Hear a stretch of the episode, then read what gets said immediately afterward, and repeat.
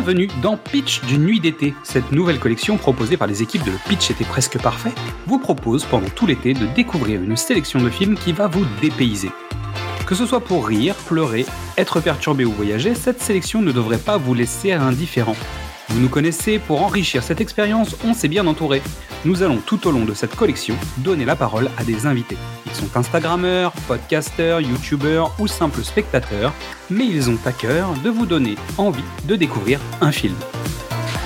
Alors que vous soyez sur une île déserte avec un peu de wifi, en trek à la montagne ou tout simplement au bureau, nous allons vous donner une dose d'évasion avec la destination du jour. Fermez les yeux nous allons bientôt décoller. Aujourd'hui, Barbara de Trois films Si va nous faire un résumé de H2G2, le guide du voyageur galactique. Bonjour, je suis Barbara de Trois films Si, et pour ce thème du dépaysement, je voudrais te parler de H2G2, le guide du voyageur galactique. C'est un film qui est sorti en 2005 euh, de Garth Jennings avec Martin Freeman, Zoé Deschanel, Alan Rickman, John Malkovich, Sam Rockwell et J'en oublie certains. On suit euh, Arthur Dent, qui est un Anglais ordinaire, et il part pour une aventure intergalactique quand son meilleur ami s'avère en fait être un extraterrestre qui le sauve de la destruction imminente de la Terre et l'embarque à travers la galaxie à la recherche du sens de la vie, l'univers et tout le reste. J'ai choisi ce film parce que pour moi c'est un dépaysement total on rencontre d'autres races extraterrestres, on voyage à travers la galaxie dans un vaisseau incongru, on visite des planètes et on revient chez soi ou pas avec des souvenirs indélébiles et surtout une nouvelle vision de voir les choses. Et c'est un film que j'ai adoré quand je l'ai vu la première fois euh, et qui m'a fait découvrir tout un univers très riche. Euh, et donc je voudrais te dire quelles sont les trois raisons, trois bonnes raisons pour moi euh, de découvrir ce film. Et la première, la plus importante, c'est l'humour. En fait, pour te situer un petit peu, H2G2 est tiré d'un livre par Douglas Adams. Euh, c'est même, c'est même tiré d'une saga radiophonique à la base, dont on a tiré des livres, dont on a tiré le film. Euh, alors pas besoin d'avoir euh, de savoir tout ça avant de voir le film, euh, mais le film retranscrit très bien l'humour typiquement anglais de l'univers de Adams. c'est un univers qui est très riche, qui est très absurde et très drôle. Donc l'humour ici est très décalé, incongru, loufoque, absurde, c'est plein d'idées originales.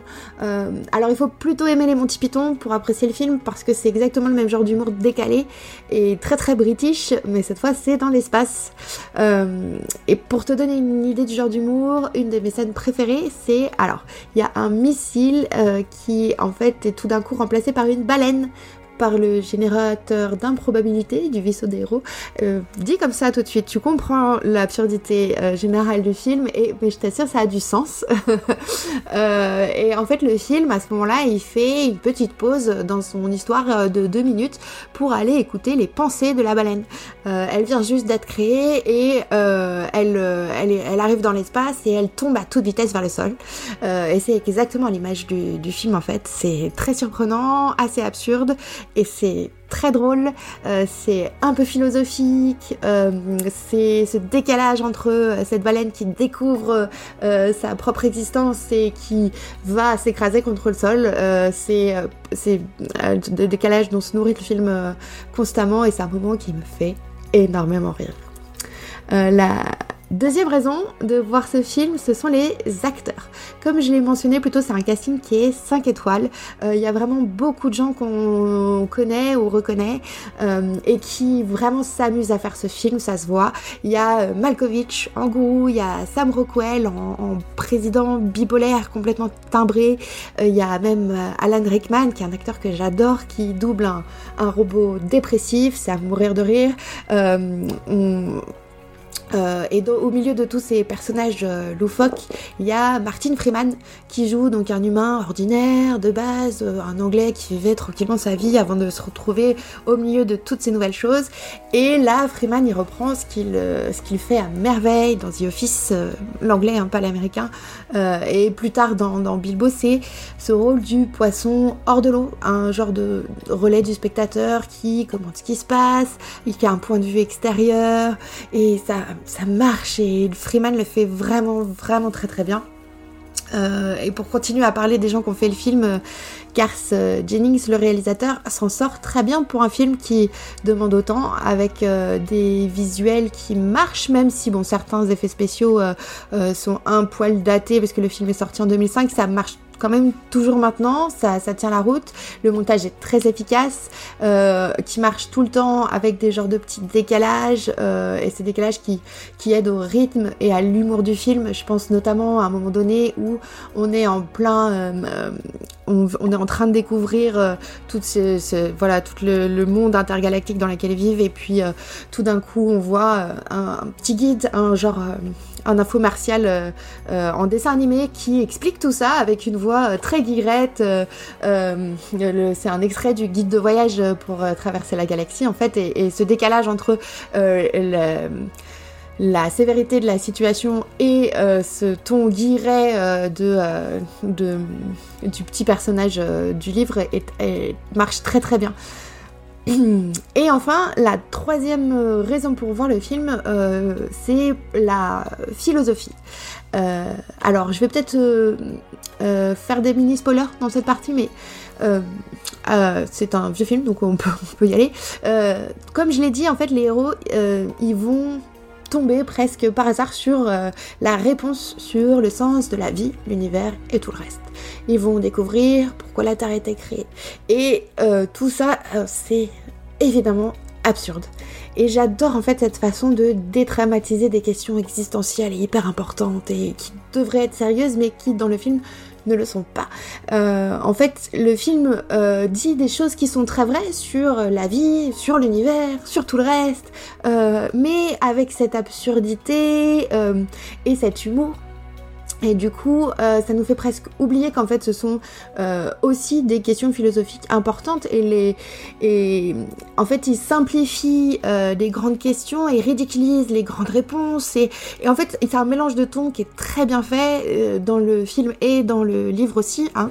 Euh, c'est pas évident et pourtant, je trouve que ça s'en sort euh, sans être pompeux, tout en étant bah, très drôle, quoi.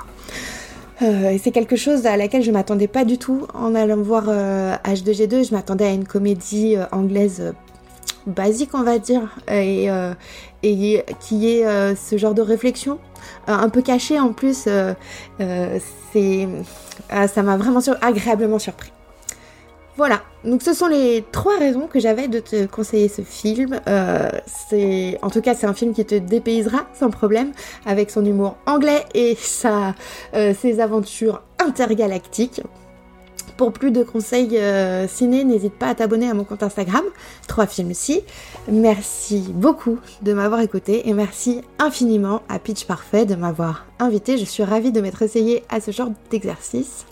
Um, so long and thank you for all the fish. Barbara, nous te remercions pour ton intervention et le choix de ce film pour notre collection. Vous pouvez suivre 3 films si sur son compte Instagram. Toutes les informations sont dans la description de cet épisode. Merci à toutes et tous pour votre écoute. Avant de penser à la rentrée, vous pouvez découvrir ou redécouvrir tous nos formats. Du cinéma au top, précédemment sur vos écrans, Qu'est-ce que c'est Bond, les films de l'avant ou les films de l'amant. Vous pouvez nous retrouver sur Facebook, Twitter, Instagram ou TikTok et venir discuter avec nous. C'est aussi le moment de découvrir le travail de toutes les personnes que nous allons vous présenter. Alors suivez-les, likez-les, partagez-les, discutez avec eux, aimez et surtout passez un bel été et à demain pour savoir où nous allons débarquer. Je l'ai vu. De la cochonnerie.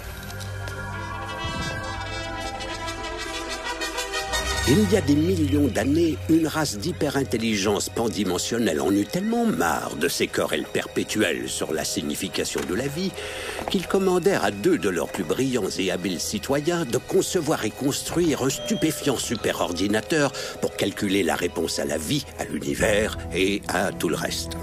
Oh Compute 1 Nous voulons que tu, que tu nous donnes la réponse. La réponse à quoi? La réponse à la vie, à l'univers et à tout le reste. On préférerait que ce soit une réponse simple. Hmm, il va falloir que j'y réfléchisse. Revenez à cet endroit dans exactement 7 millions et demi d'années. Et ça y est, ça finit là? Ah non, non, c'est pas tout, c'est pas tout. Ils y retournent après. Quoi, 7 millions et demi d'années plus tard? Eh oui, ils y retournent.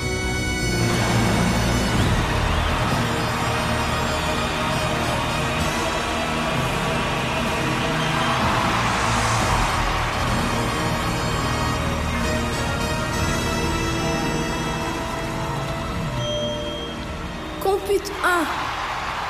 As-tu Une une... réponse à vous donner Oui, mais elle ne vous plaira pas.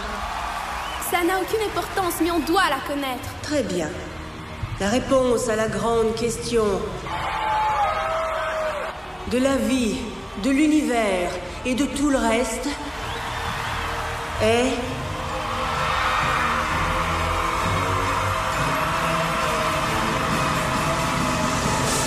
Quarante-deux.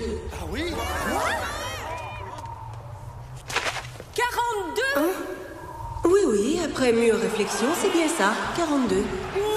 Il aurait été plus simple, bien sûr, de savoir quelle était la question, au juste. Mais c'était la grande question.